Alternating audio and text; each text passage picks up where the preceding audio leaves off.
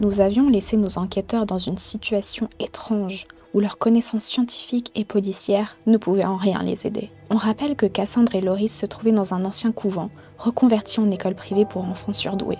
Malheureusement, c'était aussi là que Cassandre avait été élevée par des bonnes sœurs il y a une vingtaine d'années. Sa mémoire lui faisant défaut, elle comptait sur cette visite dans le passé pour que ses souvenirs reviennent à la surface. Au vu de son journal de bord, cela ne s'était pas passé comme elle l'escomptait, car leur première nuit les avait mis face à une entité non identifiée qui semblait connaître nos protagonistes.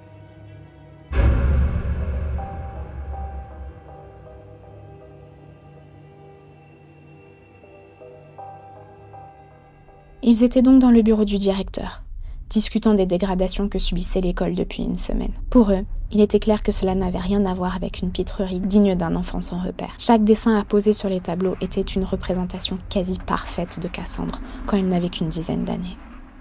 Personne dans cette école ne pouvait l'avoir connue à cette époque. Une autre question restait sans réponse. Comment les dessins apparaissaient aussi soudainement et sans la moindre présence humaine? Loris avait essayé de prévenir Cassandre qu'une ombre l'avait suivi lors de ses déambulations et la découverte de son visage enfantin sur les cadres ne lui avait pas laissé le temps de s'étaler sur ses observations. Les deux enquêteurs avaient obtenu du directeur un accès aux archives du bâtiment qui avait été récupéré lors du rachat du couvent. Ne pouvant se reposer suite à ces révélations, ils avaient passé la nuit à éplucher les pages jaunies, voire déchirer des manuscrits plus vieux encore que l'ancien couvent en lui-même. Pourquoi ces textes avaient-ils été gardés? La superstition de se débarrasser d'écrits sacrés avait-elle dissuadé l'ancienne bibliothécaire d'y toucher? L'odeur de moisi témoignait de l'abandon permanent dans lequel ces livres étaient condamnés. La bizarrerie des textes augmenta encore d'un cran quand Loris prit conscience que les sujets abordés se rattachaient plus à des rites hétérodoxes qu'à des corpus connus de religion moderne.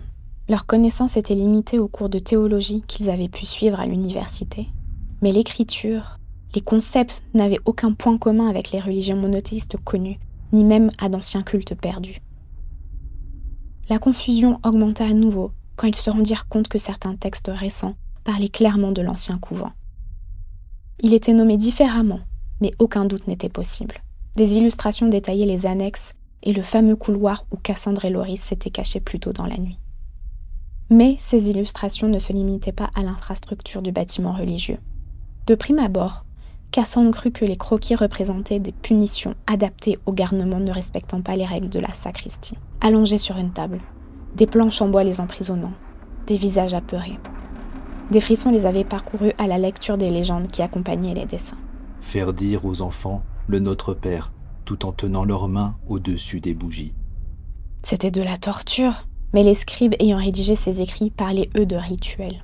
Ceux qui étaient appelés dans toutes les églises orthodoxes des temps de prière eux les appelaient des offrandes. L'envie de quitter cette pièce fut forte, mais ils se forcèrent à continuer la lecture.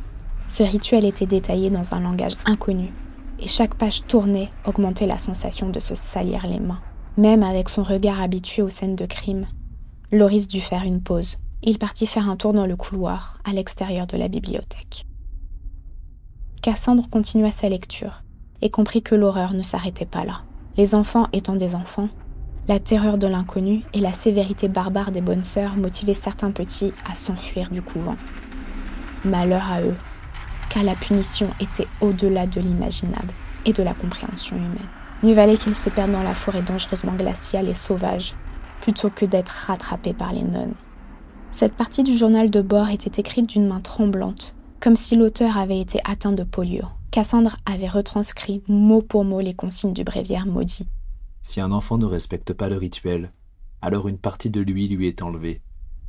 Tout d'abord sa mémoire, de sorte que plus jamais l'enfant ne se souvienne pourquoi il a tenté de s'échapper. Puis, on lui supprime ses traits de caractère les plus détestés. L'enfant devient alors un outil obéissant et malléable. Mais s'il persiste une once de sauvagerie, un instinct primaire, simplement une envie de survivre, alors le physique de l'enfant est détérioré un membre à la fois, un appendice, puis l'autre, pour ne laisser qu'un visage sans traits et un corps monstrueux. Ce dut être la page de trop pour Cassandre, car des traces humides recouvraient les écritures. Elle avait pleuré de terreur. Pas tant par la cruauté de ce qu'elle avait lu, mais plus pour la mémoire qui lui était revenue. Le fait d'avoir lu les consignes du rituel avait fait remonter douloureusement à la surface les souvenirs que les bonnes sœurs avaient supprimés de son esprit il y a de ça vingt ans. La révélation sembla débloquer son esprit de déduction, car elle découvrit dans un ouvrage plus récent que le dernier rituel correspondait à l'époque où elle perdit la mémoire. Cassandre avait dû être ce dernier rituel avant que le couvent ne disparaisse. Comment cela s'était-il fini? Elle n'avait rien trouvé de plus dans l'oppressante bibliothèque. Seule une page de journal coincée entre deux livres indiqua que l'école avait été construite sur les restes du couvent trois ans après son abandon. Des témoignages anonymes avaient motivé un arrêté préfectoral afin de démolir le lieu. Pour Cassandre, il était clair que ce qui se passait depuis une semaine dans cette école avait un lien avec le rituel de l'ancien couvent. Alors qu'elle réfléchissait tout en quittant la bibliothèque, son chemin croisa celui de Loris qui était essoufflé et étrangement pâle. Ce dernier lui apprit, entre deux respirations difficiles, qu'il avait peut-être découvert l'auteur des vandalismes. Derrière lui, au bout du couloir, se tenait une enfant portant un uniforme, pas un uniforme d'écolière comme ils en avaient vu toute la journée dans l'enceinte de l'établissement, mais un uniforme jauni, froissé et qui datait de plusieurs dizaines d'années. Les deux enquêteurs s'étaient subtilement rapprochés l'un de l'autre quand la lune surgit de derrière un nuage. La lueur blanchâtre illumina le visage de l'enfant, suffisamment longtemps pour remarquer qu'il était totalement creux et vide.